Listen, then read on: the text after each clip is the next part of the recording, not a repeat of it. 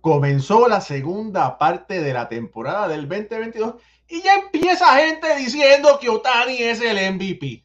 Bueno, lo discutiremos aquí. No se vaya nadie, que esto continúa. Béisbol ahora.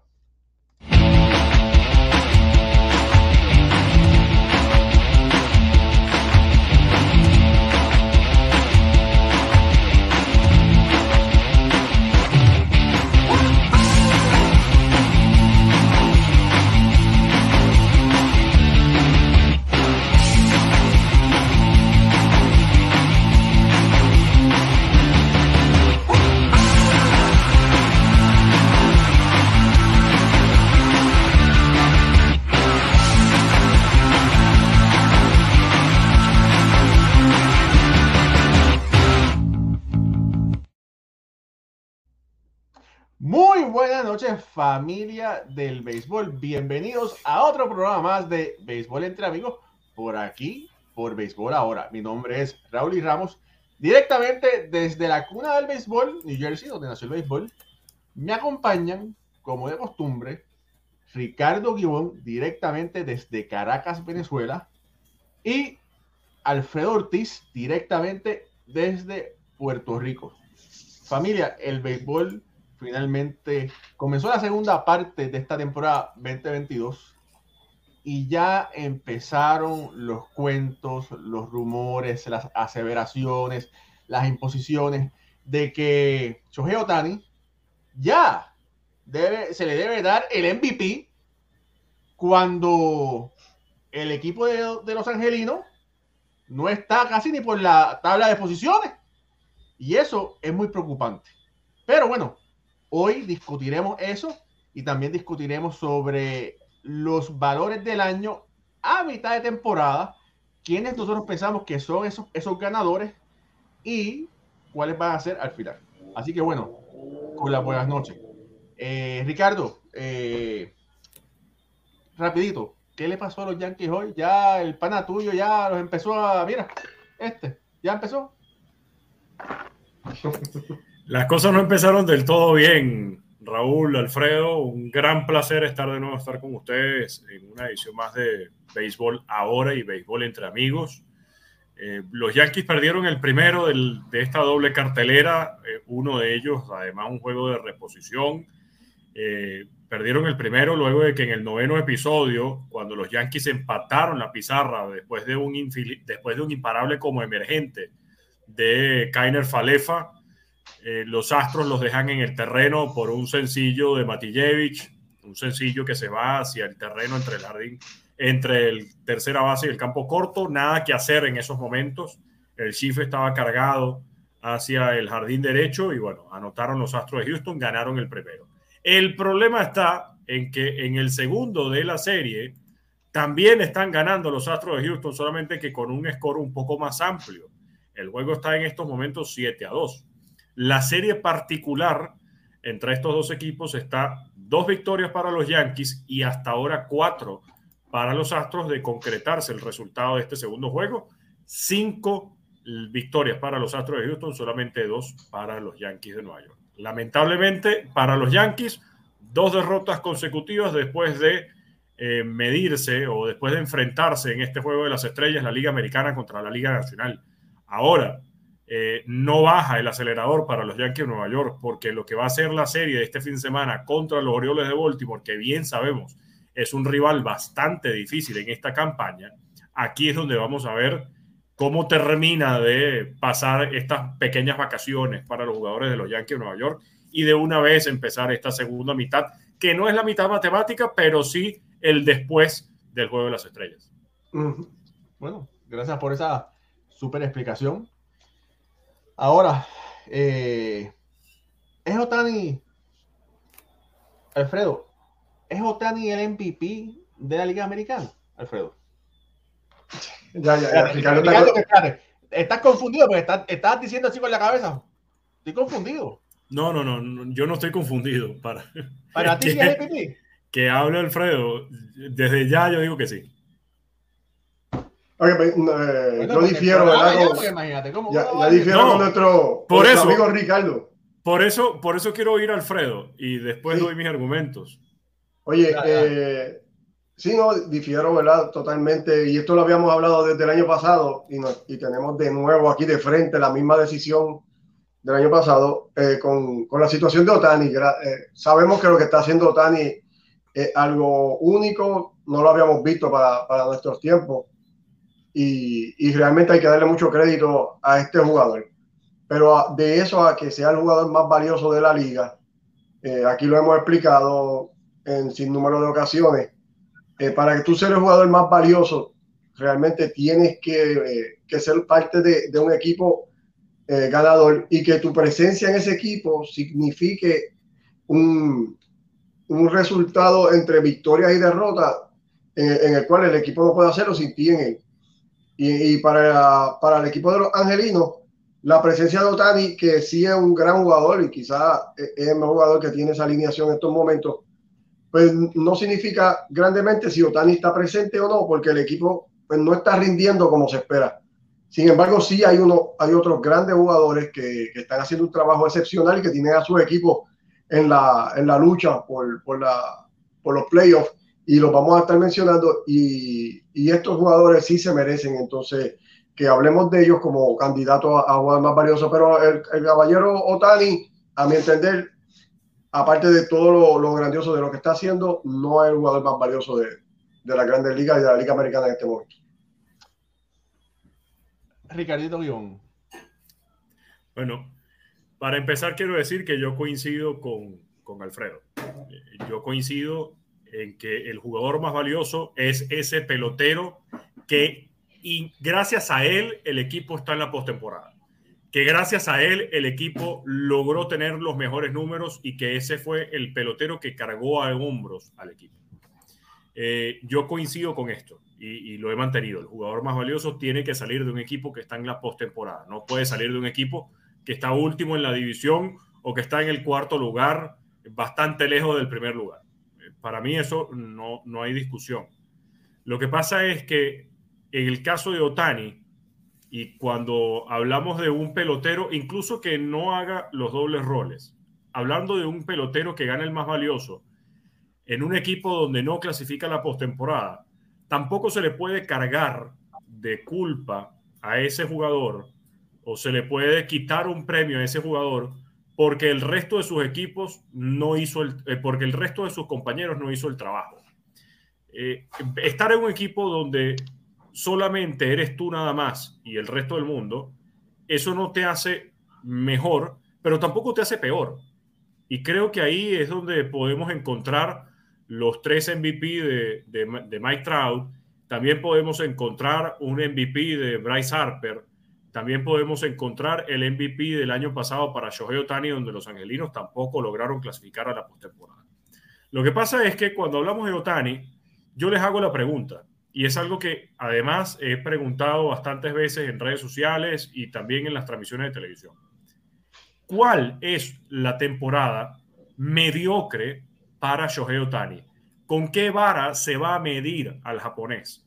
Porque si vemos los números nada más de picheo de este año con respecto al año pasado, donde ganó el MVP, ya tiene la misma cantidad de victorias, tiene mejor efectividad, tiene la mitad de los boletos que dio el año pasado y está próximo a llegar a la misma cantidad de ponches del 2021. Además, el whip es mucho por debajo del whip del año pasado y cuando estamos hablando del FIP, también tiene un FIP menor. Entonces, ya nada más por números de picheo, Otani está dando mejores números que en el 2021, donde le dieron el más valioso. Y cuando nos vamos a las estadísticas de bateo, pues está casi llegando a la mitad de cuadrangulares que conectó el año pasado. Tiene un promedio de bateo regular, un promedio de bateo mediocre, que es algo que siempre ha tenido en su carrera cuando están en, ya en, números redondos, promediando 258, un promedio de, de envasado de 348. Eh, las carreras impulsadas ya llegó a la mitad de las que consiguió el año pasado con 56 y el año pasado logró conseguir 100. Entonces, si el año pasado le diste el MVP con números que ya este 2022 está superando, automáticamente es el jugador más valioso. Y por otro lado, es el único pelotero es el único pelotero que puede cumplir con los dos roles a cabalidad, que puede lanzar y que puede batear de la misma manera. Esto no lo hace mm, peor que los demás en el sentido de que, ah, bueno, digan que, díganle a Aaron George, díganle a Vladimir Guerrero, díganle a Salvador, a Salvador Pérez que lancen también. Evidentemente no se puede, pero estoy tratando de, evidentemente, ponerme en los zapatos de los que son defensores de Otani, porque en mi opinión yo mantengo la misma eh, postura que Alfredo. Para mí, Otani no es un jugador más valioso. Para mí, Otani es el mejor jugador del béisbol, sin duda. Pero el jugador más valioso no lo es. Lo que pasa es que cuando vemos lo que hicieron el año pasado, si ya le diste un más valioso, entonces se lo tienes que dar de manera automática todos los años. ¿Y hasta qué punto? Shohei Otani va a ser entonces el MVP todos los años de grandes ligas hasta que el señor cumpla uno de los dos roles nada más. Ahí es donde yo nunca estuve de acuerdo el año pasado y lo mantengo este año. Pero es que si ya por números, nada más por números, le diste el MVP el año pasado a Shohei Otani, este año se lo tienes que volver a dar porque está dando mejores números que en el 2021. Ahora, ¿qué pudiera pasar para que Shohei Otani no gane el jugador más valioso? Que Aaron George rompa la marca de cuadrangulares de Roger Maris. Que ese 61 ahora sean 62, pero de Aaron George. Porque Aaron George superó una marca que desde ese año, desde 1961, sigue siendo la marca de cuadrangulares para un jugador de la Liga Americana. Pero más allá de eso, el año pasado Vladimir Guerrero estuvo muy cerca de conseguir la triple corona y quedó fuera de la votación. Salvador Pérez con la mayor cantidad de cuadrangulares para un receptor y quedó fuera de la votación para el más valioso. Todo fue unánime para Shohei Otani. Ayer ganó dos premios ESPYs. Entonces, si, como decimos aquí en Venezuela, la picada de quesillo es tan extrema para el japonés, entonces automático, 2023, Shohei Otani. 2024, Shohei Otani. Hasta el día que o lance o batee. Y se pueda medir por la misma vara a todo el mundo por igual. Ok. Mira, eh, este, par, de, par de cositas que dijiste bien importantes que las mencionamos anteriormente. El año pasado también hablamos de, de que íbamos a presentarnos, esta situación la íbamos a tener y la dijimos el año pasado, cuando hablábamos de Otani si todos los años le, íbamos a tener que dar el, premio de, más valioso a él porque él iba a seguir lanzando, iba a seguir bateando. Y estuvimos de acuerdo que, realmente no lo podíamos medir de esa manera. Y Otani va a seguir haciendo esta, esta, labor como lo está haciendo. Pero realmente el año pasado yo entiendo que Vladimir Guerrero fue más, más valioso para el equipo de Toronto que lo que Otani hizo en el equipo de Los Ángeles. Y este año tampoco estoy de acuerdo con, con que Otani sea eh, eh, el jugador más valioso al momento ni, ni, al final de la temporada si el equipo de Los Ángeles sigue ese, ese camino que lleva. Eh, Otani lo que está haciendo es algo que nunca lo habíamos visto y quizás esto fue lo que convenció a muchos el año pasado para darle ese voto, ya que era algo único, no se veía hace mucho tiempo y estábamos viendo un jugador extraordinario haciendo, haciendo algo que, que, realmente no pensábamos que lo íbamos quizás a ver en nuestros tiempos. Luego de eso, luego de la sensación de primer año de que Otani lo que está haciendo, ya se acabó esa sensación y lo que Otani está haciendo se va a medir como bateador y como un lanzador. Y realmente en ninguna de las dos, ni es candidato para ganar el Cy como lanzador, ni ahora mismo yo lo veo como candidato para MVP por lo que está haciendo ofensivamente eh, en estos momentos para los Ángeles. Así que no, no, considero que Otani sea eh, el MVP. Sí es el jugador más destacado en estos momentos porque lo que está haciendo es grandioso, pero no, no el MVP. Pero una pregunta, Alfredo, y, la misma pregunta para ti, Raúl. Eh, ¿Cómo podemos decir que Otani no es... A ver, a él no se le puede evaluar solamente como bateador o solamente como lanzador, porque él hace las dos cosas. Es decir, decir que él no califica para un premio Sayón porque no tiene los innings lanzados y decir que él no califica para el título de bateo porque no tiene los turnos para ser considerado dentro de esta votación es injusto. Porque, a ver, vamos, él cumple con los dos roles. Él hace las dos cosas al mismo tiempo y las hace de muy buena forma. Ya nosotros vimos cómo en el 2018, cuando gana el novato del año, podía hacer las dos cosas. Entonces, lo del año pasado no fue una sorpresa. Lo del año pasado fue continuar con lo que se vio en ese 2018, donde gana el novato del año y que también no mereció ganarlo porque Miguel Andújar tuvo mejores números para ganarse ese premio. ¿Cómo, cuál es, cómo poner una barra? ¿Cómo decir, si Otani hace más de esto en global, es un jugador más valioso? Porque al mismo tiempo, Otani solo no puede levantar a los angelinos. Pero cuando vemos la temporada de los, de los azulejos el año pasado, muchos peloteros, es más, creo que cinco peloteros llegaron a tener más de 100 carreras impulsadas y más de cinco peloteros lograron tener 30 cuadrangulares. Es decir, Vladimir Guerrero tampoco es que estaba solo el año pasado. Ahí hubo un conjunto de peloteros que hicieron que los azulejos tuvieran la temporada que tuvieron. Pero tú le quitas a Vladimir Guerrero y qué hubiera pasado el año pasado con los azulejos de Toronto. A lo mejor no hubieran tenido 95 victorias, pero hubieran tenido 88 y con eso clasificaban a la postemporada. Es, es medir el más valioso, el impacto de ese pelotero, pero también ver con quién está jugando. En este caso, lo que está haciendo Aaron George es superlativo en comparación con el resto de sus peloteros. Lo que hizo DJ LeMahieu también fue superlativo en su momento para lo que estaban haciendo los demás. Pero en el caso de Otani, que es la contraparte, el único que está teniendo una temporada positiva dentro de los angelinos, él no tiene la culpa de que el resto de sus compañeros, con todo el respeto, sean una cuerda de malos. Porque los angelinos, o es Anthony Rendón, o es Mike Trout, o es Otani. Ahí no hay más nadie. Eso es injusto. Entonces es injusto que el más valioso sea un, el más valioso sea un jugador de un equipo que no avanzó la postemporada, pero también es injusto ver cómo se le está dando tanta notoriedad a un pelotero que sí puede hacer las dos cosas al mismo tiempo, pero ya va, el trabajo de un Vladimir, de un Salvador Pérez, de un Aaron George o de cualquier otro que le esté compitiendo es válido.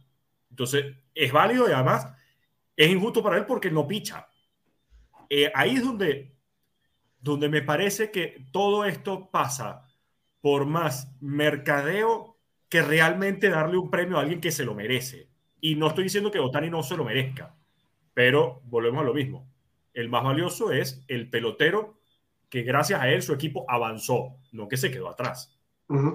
Bueno, eh, mira, es un tema muy complejo, ¿verdad? Eh, hay un tema muy complejo. Pero antes, antes de dar mi, mi, explicación, vamos a pasar el roll call a todas las personas que están aquí, que gracias por estar conectados. Eh, saludos a Ulises Mesa. Ulises, hermano, apareciste, te perdiste el tremendo programa. Si no lo has visto, te lo recomiendo que lo veas para que escuches la ciencia detrás de la bola que batió Giancarlo Tanto, explicado por el único, el, intelectual Ricardo Vivo. Saludos a eh, Santos Muñoz, dice saludos a Cuarero, saludos Edgardo Rivera Rivas, Luis Alberto López López, López al cuadrado, dice hola. Edgardo Rivera Rivas dice hola. Carlos Sánchez dice, no te adelantes. JM Ocasio dice, ¿sabes que Otani no ganará el MVP?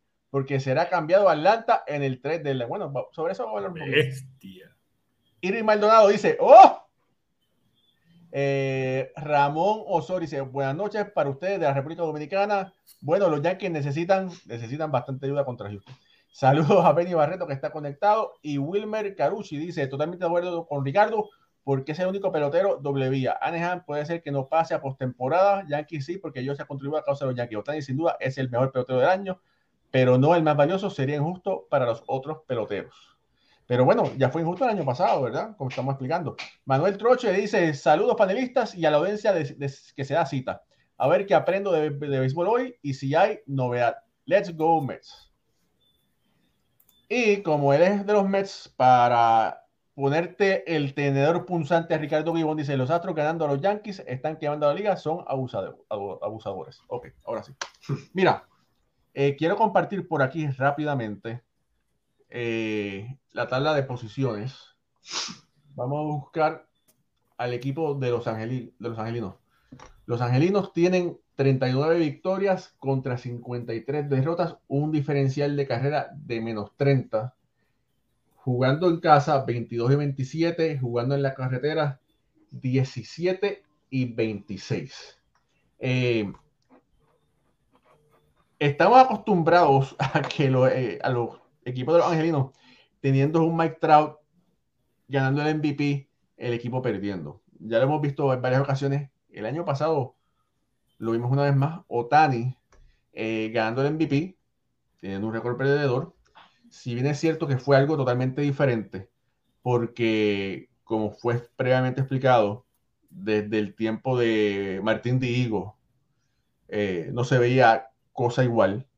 Eh, ya hoy en día no es novedad.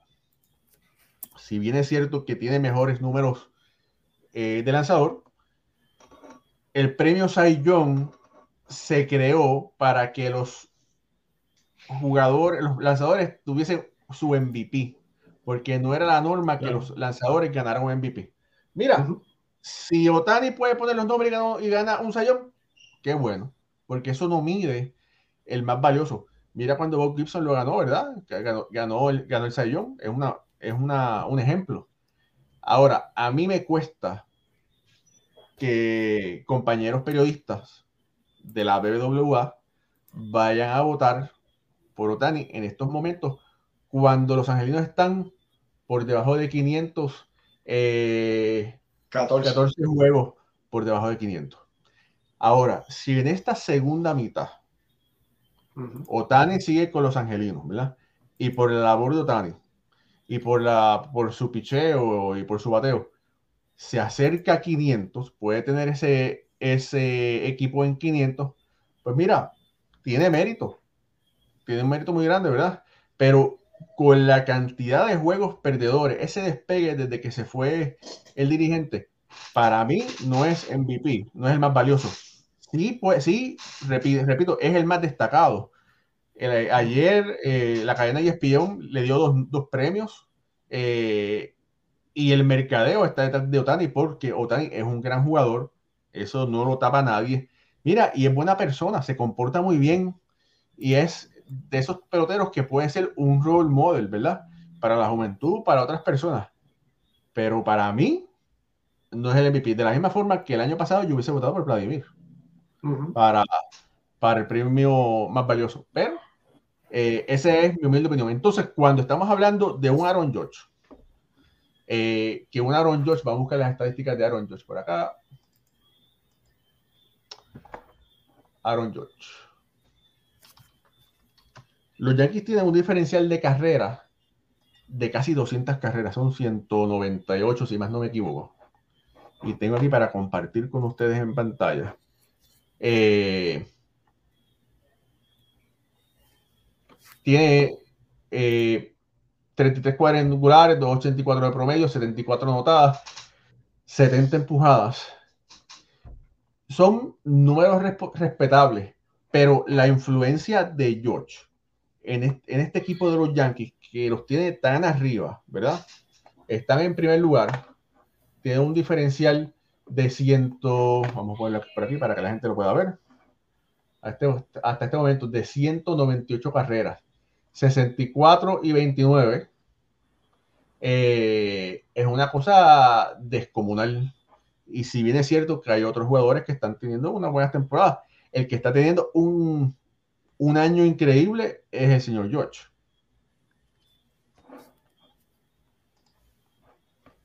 Adelante, Alfredo. Eh, lo último que, quería, si, Otani tiene, eh, tiene la, oportunidad de, tener las entradas lanzadas y los turnos al bate, no, no se queda fuera por eso, es que no tiene los méritos suficientes en ambas partes. Es lo último que iba a decir con, parte, con lo de Otani. Y Josh, obviamente, mira, este, Raulita tiene una temporada excepcional. Y, y, lo más que me sorprende es que lo está haciendo jugando muchas entradas en el jardín central. Así que este, este super jugador, además de ofensivamente lo que está aportando para, para el equipo de los Yankees, también defensivamente porque está patrullando el jardín más difícil y, lo está haciendo de una manera excelente. Así que pues, está haciendo una gran labor en ambos lados del terreno y eso aumenta todavía el valor de, de Josh y, y, los numeritos que está poniendo este año, que tiene un Word de 4.4 hasta este momento. Y, y, como bien tú estabas diciendo, 33 cuadrangulares, va en ritmo a, a dar sobre 60. Pero hay un jugador que a mí me gusta más para MVP de la Liga Americana y es José Ramírez. José Ramírez de los Guardianes de Cleveland es mi, mi candidato en este momento a mitad de temporada para, para MVP de la Liga Americana. Eh, realmente Ramírez está liderando el equipo en, en casi todos los, los renglones. Eh, si tú le quitas a José Ramírez al equipo de, de, Cleveland, pues no estarían ahora mismo ni la mitad quizás de, de las victorias que tiene este equipo. Eh, 288 19, 75 carreras remolcadas para estar en líder. Tiene un 3.9 de Word, un OPS Plus, que sabemos que en la Liga 100 está en 1.67. Así que Ramírez teniendo una gran temporada y este caballero es el candidato mío como a mid-season MVP de la Liga Americana, José Ramírez, de los Guardianes. Y que además ha sido el el MVP, el runner-up eterno del más valioso, porque dentro de su carrera tiene tres top tres, donde uno quedó segundo y el otro quedó sexto dentro de la votación, pero hay alguien que es el caso de José Ramírez que ha estado cerca de ganar el premio, no una, cuatro veces en su carrera. Y eso es una barbaridad. Aquí está para que ustedes lo puedan ver. Míralo ahí en el 2016, el 17, en el 18, en el 20 y en el 21.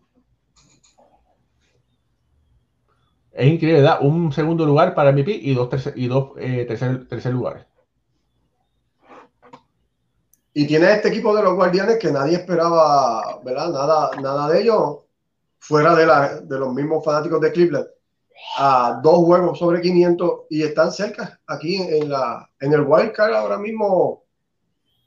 ¿Tienes ahí el, el wildcard? dos juegos y medio. O sea, están completamente en la pelea. Adelante, Ricardo. Sí, igual.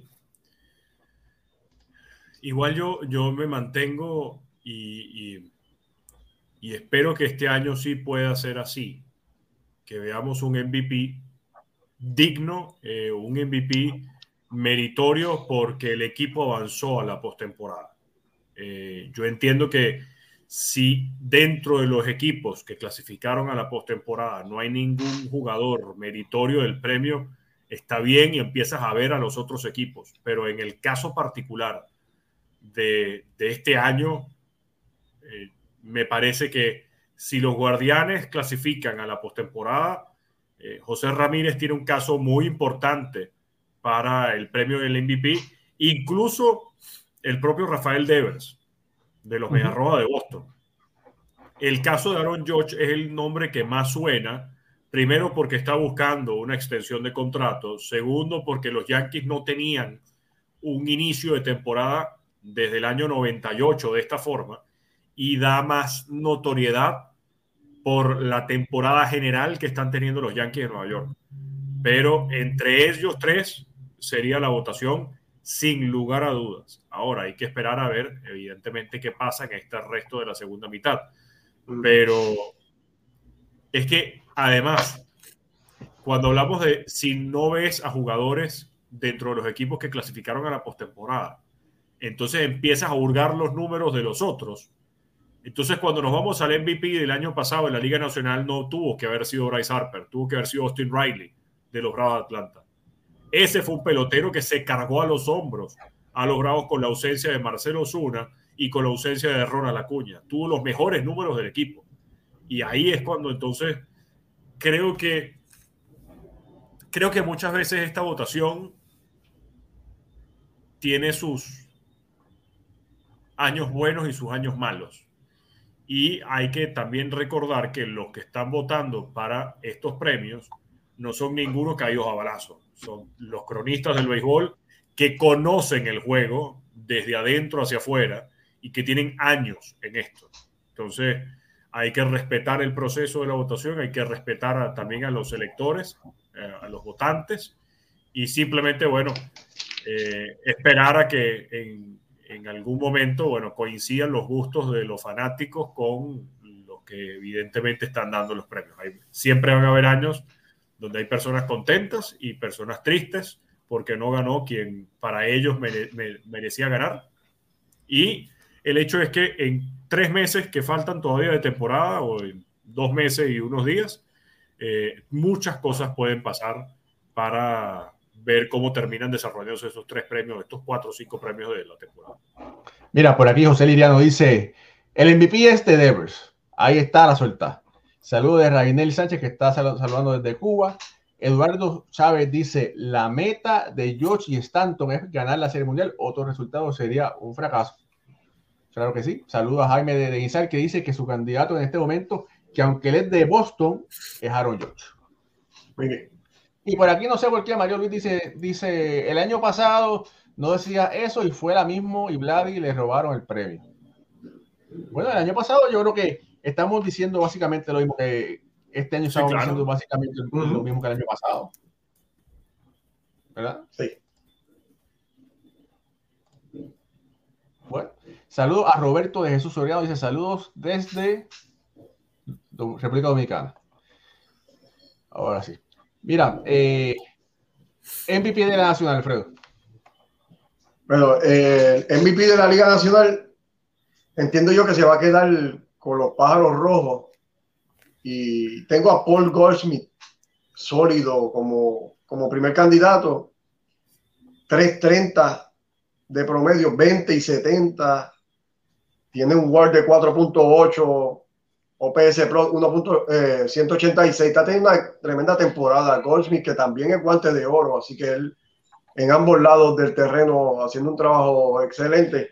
Entiendo yo que en la temporada de Goldsmith hasta hoy, ¿verdad? Y los Cardenales siguen batallando con Milwaukee por, por ese liderato de, de la central. Eh, si esto sigue así y Goldsmith ¿verdad? puede continuar, darle continuidad a estos grandes numeritos que tiene, este es el candidato para mí de, de MVP. A mí me gusta Donald Arenado. Está liderando en War por encima de, de Goldsmith, de, de Goldsmith. Y la defensa de Arenado, como tiene acostumbrado, es impecable. Y ha demostrado que el cambio de parque, una vez más, de Colorado a, otro parque, en este caso el de los Cardenales, no ha hecho, no ha, hecho mella, hasta bateando sobre 2.90. Eh, pero puede ser para cualquiera, cualquiera de ellos, siempre y cuando, ¿verdad? Que bueno, en mi libro, siempre y cuando que los cardenales clasifiquen o estén cerca de, cerca de clasificar. Eh, Ricardo. Cuidado con Freddy Freeman. Cuidado con Freddy Freeman, que también está dejando una muy buena campaña con los Dodgers. Porque tiene un promedio de bateo por encima de los 300 puntos, un promedio envasado por casi en los 400. Eh, tiene menos ponches que Paul Goldschmidt y tiene casi la misma cantidad de boletos ahí los números están interesantes para el primera base antiguo de los Bravos de Atlanta. Si vemos una campaña para Austin Riley que aumenta en cuanto al promedio de bateo, pudiera colarse también dentro de algunos nombres. Y es importante también mencionar, hay alguien por ahí que se llama Manny Machado, que tiene 15 cuadrangulares, 51 impulsadas, promedia por encima de los 300 puntos que también pudiera estar tomando algunos votos. Si vamos a la Liga Nacional, me parece que está más reñida la votación que en la Liga Americana y hay más candidatos, además. Sí. Buena esa. Manny, Machado está teniendo, ¿verdad? Un, muy buen año. Eh, y la gente se lo olvida, ¿verdad? Se olvida eh, Manny Machado. Eh, Sayon, de la Americana. Sayón de la Americana, hay un rookie que está teniendo tremenda temporada. De apellido creo que es Berlander, un novatito. Ese creo que tiene 21 años, ¿no? Sí, 21. Sí, eh, y tiene 12 y 3. tiene un, un, ERA Plus de 203, nada más. eh, un FIP 3.08, un WIP de 0.87, como los mejores tiempos. Verlander, que 12 victorias antes del juego estrella, dando una gran aportación al equipo de Houston. Sabemos que venía de lesión y este, este jugador es extraordinario porque cuando otros lanzadores le toma más tiempo recuperarse de, la, de este tipo de operación, Verlander haciendo maravillas y lo que solamente él sabe hacer. Bueno, definitivamente el Comeback Player of the Year se lo debe ganar. Definitivo. Yo creo que no hay, no hay otro que, se pueda competir ese puesto. Sí. El otro gran lanzador es Shane McCallaghan de Tampa Bay. 10 eh, y 3. Tiene 212 ERA Plus, 2.41 de FIP, 0.79 de WHIP. Eh, también teniendo una temporada en sueño. Este joven, para un equipo de Tampa Bay que ha tenido muchas lesiones, en, eh, tanto en el elenco monticular como los jugadores de cuadro, pero sí el picheo ha sido bien castigado y este ha sido la, la estrella que más ha brillado para el equipo de Tampa. Oye, tiene 147 ponchados en 110 entradas. Y tiene un WAR de 3.8. Excelente. Sí, yo creo que entre ellos dos está el, el Sayón, pero eh, sin ninguna discusión. Eh, no veo candidatos que puedan llegarle cerca, a pesar de que evidentemente hay personas como Dylan Cis, Alex Manoa, Néstor Cortés, el propio Martín Pérez. Eh, cuando vemos la cantidad de ponches de Shane McClanahan, cuando vemos que solamente ha dado 19 boletos en 110 innings, un whip de 0.80, los rivales le, promedian para 176. Creo que no hay mucho para dónde más buscar. Y incluso los números de, Justin Verlander son impresionantes. O sea, para alguien que está regresando con 39 años de una operación Sayón, cuando perfectamente hubiera podido decir, bueno, miren, lamentablemente hasta aquí llegué, eh, mi carrera dio hasta aquí, bueno, me lesioné por una, me retiré por una lesión, mala suerte no terminó como hubiera querido que terminara, pero, pero aquí estamos. Y resulta que Verlander decidió, no, yo regreso. Y, no es que regreso, regreso mejor que antes. Es impresionante.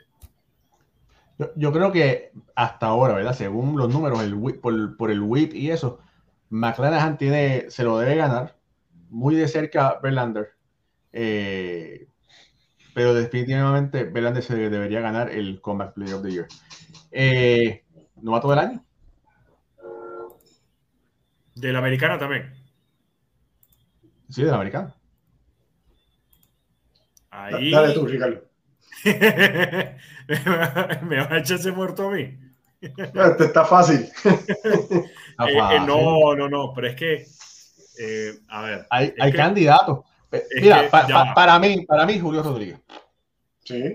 Es que, es, que estaba tratando de buscar cómo se llamaba ese jardinero central de los marineros de Seattle, que tiene el número 44, que quedó segundo en el Home Run Derby, eh, eh, pero es que se me olvida el nombre. No, no, no, que claramente tiene que ser Julio Rodríguez, el jugador, el novato del año de la Liga Americana, por más que, evidentemente, Jake Burger ha hecho una buena temporada con los Media Blanca de Chicago, Jeremy Peña, que honestamente yo creo que ni siquiera los propios Astros de Houston se iban a imaginar que el shortstop iba a estar tan bien cubierto con la salida de, Carlos Correa, con la llegada de este chamo eh, Jeremy Peña. Es impresionante lo que juega, la confianza con la que está en el campo corto, la, la suavidez de las manos y la rapidez para sacar las pelotas del guante es impresionante.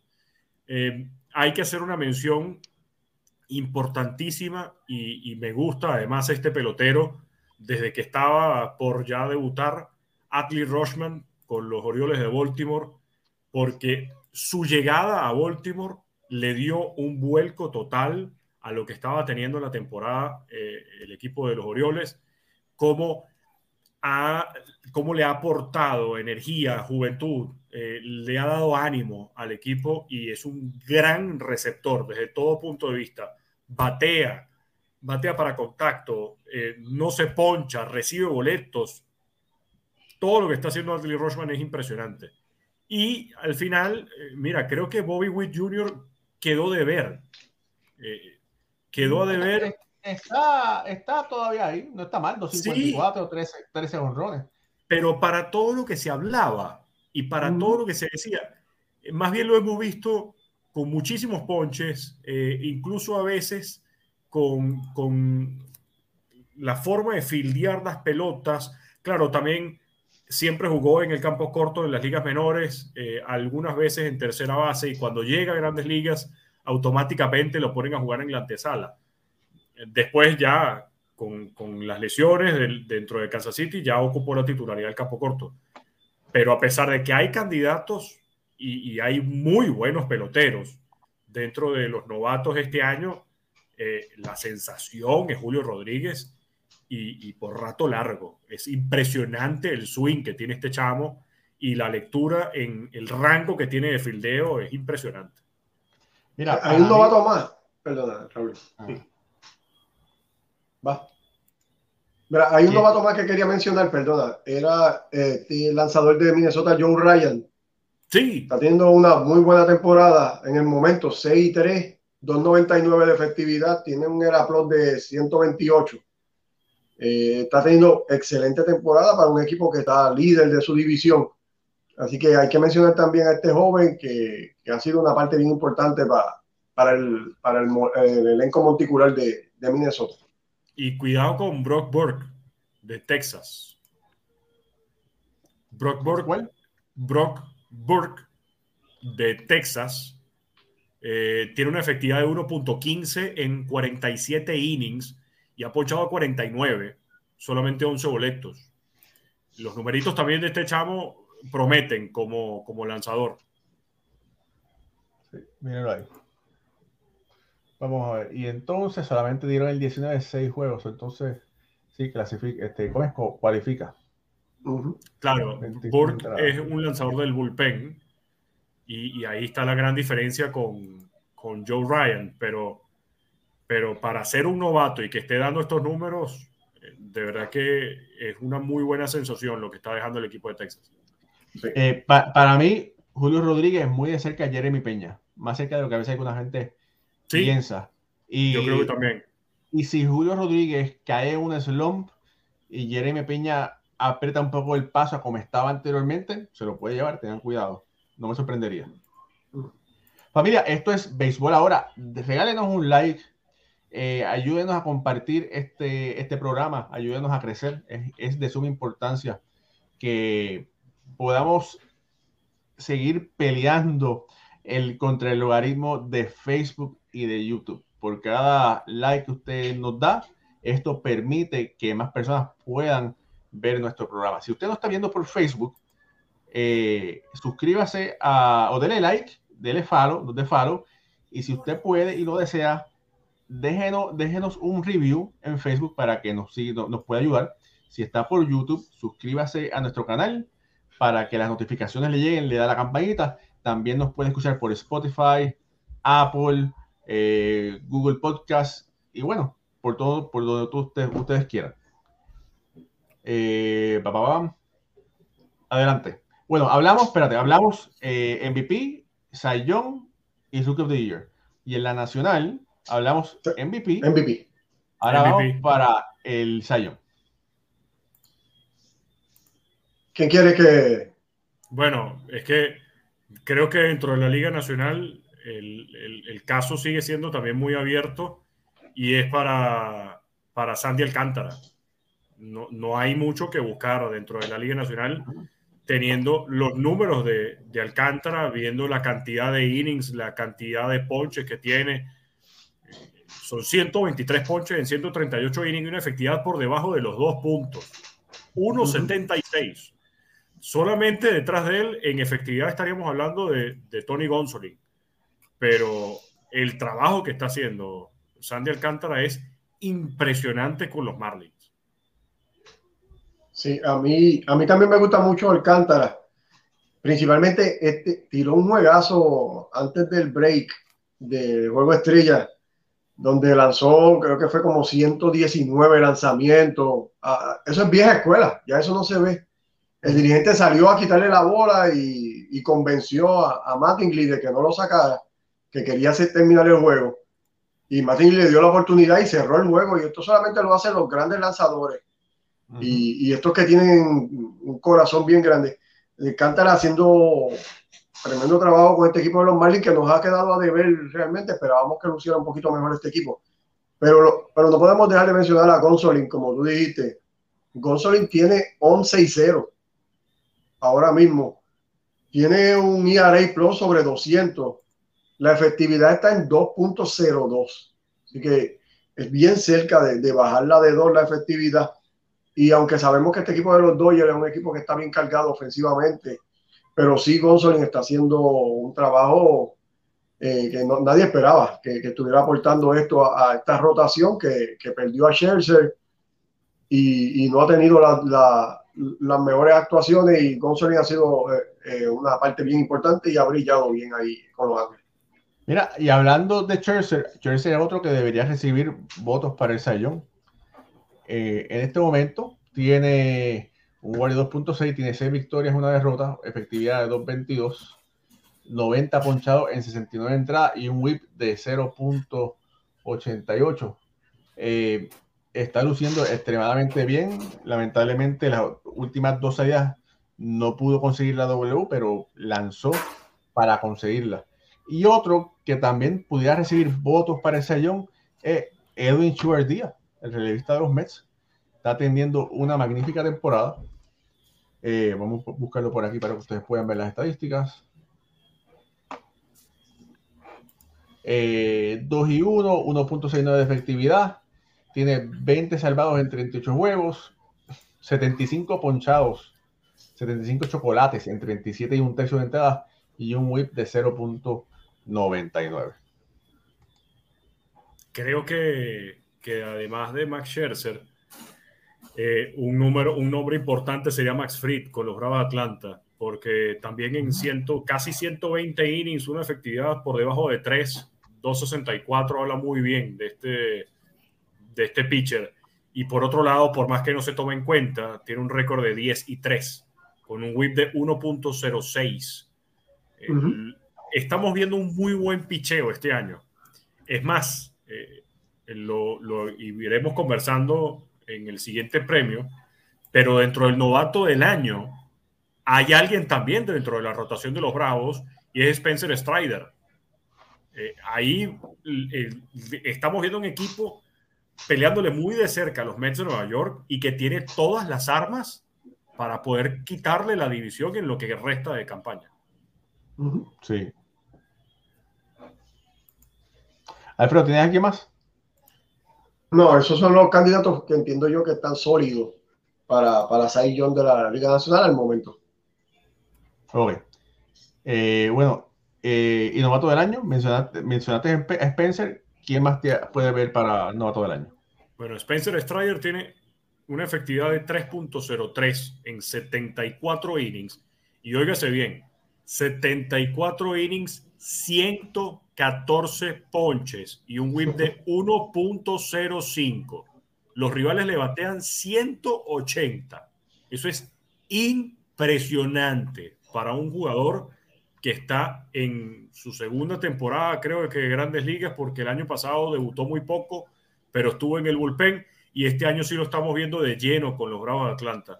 Por más que estén nombres muy esperados, como era el caso de Mackenzie Gore o el nombre de Hunter Green, que ha tenido bastantes tropiezos con los Rojos de Cincinnati, si vemos los novatos, novatos dentro de los lanzadores para la Liga Nacional, es Spencer Strider el ganador. Ahora, hay que irnos también a los jugadores de posición, a los bateadores, porque nombres que me gustan mucho.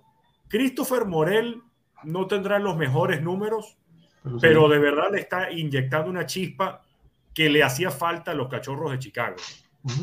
Creo también que casos como Juan Yepes, que debutó muy bien con los Cardenales de San Luis y tiene 11 cuadrangulares, es más, creo que es el segundo en esta lista, es el segundo dentro de los novatos en cuadrangulares con 11, porque primero está Jack Suwinski, y cuando vemos las carreras impulsadas es el segundo detrás de Brendan Donovan.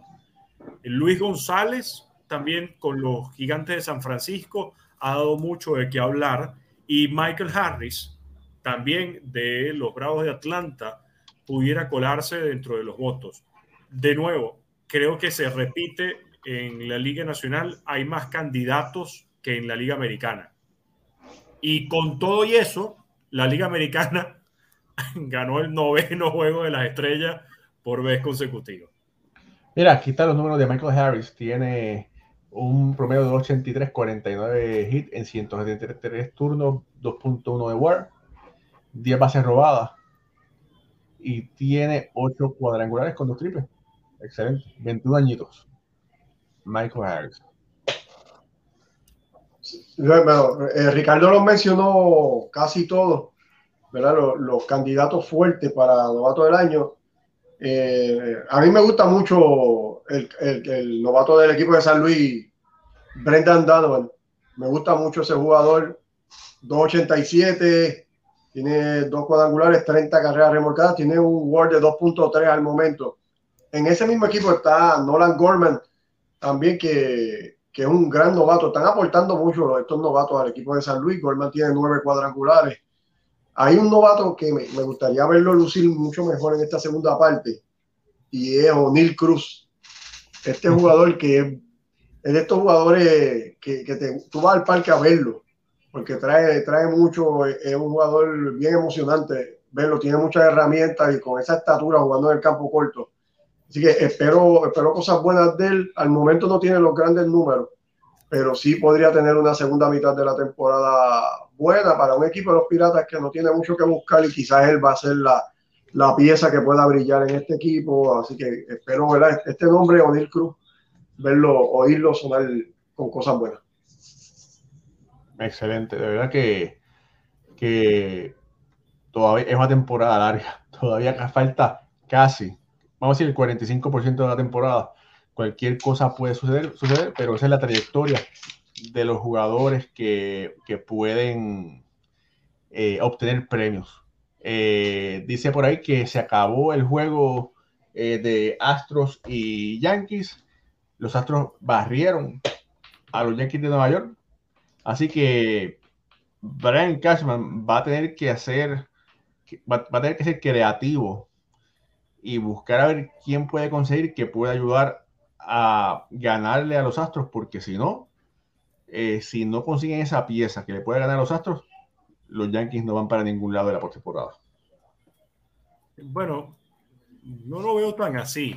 ¿No? Eh, Voy, no lo veo tan así porque una cosa es tener un récord de 2 y 5 en temporada regular y otra cosa muy diferente va a ser eh, cómo van a estar los ánimos en una serie donde definitivamente el que gana es el que avanza y el que pierde se despide para la próxima temporada.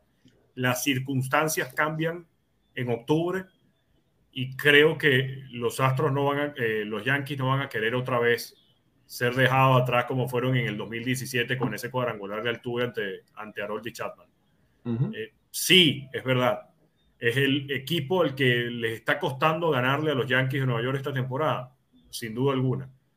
Pero viendo cómo se va a mover el mercado de cambios, también eh, no sé si, evidentemente no va a ser los Yankees una movida para ganarle a los Astros. Los Yankees van a hacer una movida para ganar la Serie Mundial pero definitivamente parecen estar encaminados estos dos equipos a verse en la serie de campeonato y ahí es donde veremos, eh, ¿verdad?, cuál de los dos equipos es el que pasa, pero tanto por el récord de la temporada regular no me guiaría por, no me guiaría por eso. Mira, yo te digo una cosa, yo entiendo que influye grandemente, no han podido derrotarlos, no han, podido derrotarlos desde, desde cuándo, y todavía no voy a decir que Chapman, no voy a decir que Chapman tiene más. Que, que, que, le, que, le, molesta porque si una cosa tiene un closer profesional es que se olvida lo que pasó ayer y lanza para hoy. Pero eso está, tiene que estar en la mente de, de la gerencia de Nueva Tienen que hacer algo para poder ir hacia adelante. Recuerda que en el pasado Minnesota no le puede ganar a los Yankees. Es por, por decir un ejemplo. Exacto. Y, y le, tienen que buscar que una pieza que los ayude a, poder dar el próximo escalón. Sí, Mira, eh, Alfredo, por aquí tu mamá dice, esa camisa de Puerto Rico de 1985, te están dating, te están diciendo la edad, se ve muy 86, bien, Saludos y bendiciones para toda la familia. Esa, oye, tienes que fumigarla porque tiene que tener polilla. Como, como dicen por ahí. Mira, es más, los Yankees no le ganan a los Astros desde el 26 de junio. Tampoco es que ha pasado mucho tiempo. Lo que pasa es que el récord es de dos victorias y cinco derrotas. Bueno, pues, no, no, no es que ni juegan para 500, es que, imagínate, obviamente, perdieron los dos juegos de hoy. Hubiese sido eh, interesante que hubieran ganado uno y perdido otro, pero todo es mental. Si ellos entienden que al final, bueno, si al final de esta temporada ellos están jugando para no perder, se chavaron. Ellos tienen que jugar con la actitud de que van a ganar. Pero bueno, hay que, ver qué es lo que va, hay que ver qué es lo que va a pasar. Eh, dice por aquí Santos Muñoz, si no hay pitcher de primera, se queda en el camino los Yankees. Eso soy fanático de ellos, pero es que tienen pitcher de primera. Eh, Cole es un pitcher de primera. Eh, Néstor está lanzando extremadamente bien. Taylor está teniendo, y Taylor está teniendo una temporada también. Yo no creo que sea eso. No, no, no creo que sea por, por falta de. Eh, ese equipo de los Astros realmente es un gran equipo. Eh, no, no, es que los Yankees están perdiendo con, con un rival que, que, no está a su nivel o algo. O sea, el equipo de los Astros es un gran equipo que le puede. Esto que le está haciendo a los Yankees se lo puede hacer a cualquier equipo de grandes ligas. Mira, Julio Rodríguez, y no estamos seguros si es el de Seattle. Posiblemente no lo es, pero bueno, dice: Los Yankees no van para ningún lado, se quedan en el camino. Así te lo dijera Julio Rodríguez de Seattle, pero posiblemente Julio Rodríguez de otro sitio. Y me dice, Raúl, quiero una gorrita. Bueno, nada, escríbeme y, yo te, y te digo cómo conseguir una. Eh, bueno, familia, gracias por eh, habernos visto hoy. Este fin de semana, bueno, mañana voy para Cooperstown. Estaré presente ahí donde seré, eh, seré, ¿cómo es? Bueno, estaré presente en la inducción, induction de, te seré testigo de ver a, a David Ortiz ser un inmortal, convertirse en un inmortal, al igual que Tony Oliva, Mini Miñoso, Godfather, eh, Jim Cat, y se me queda otro. Eh, pero bueno, estaremos por ahí, estaremos reportando, eh, traeremos clips, traeré clips para que ustedes los vean.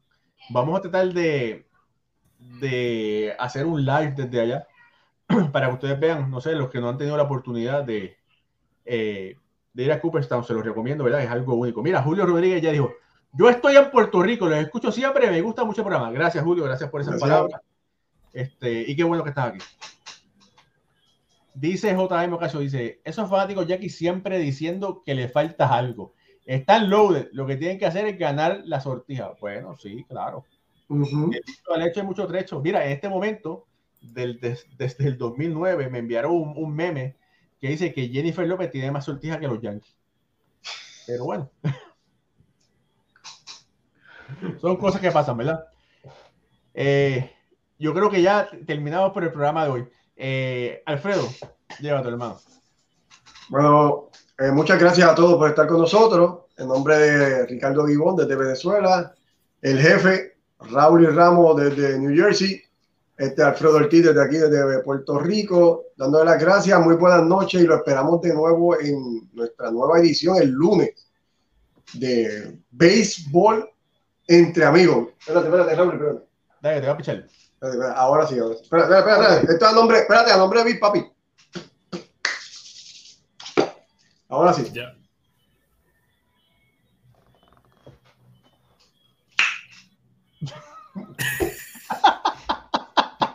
Denle like, compartan y nos vemos el lunes. Hasta luego.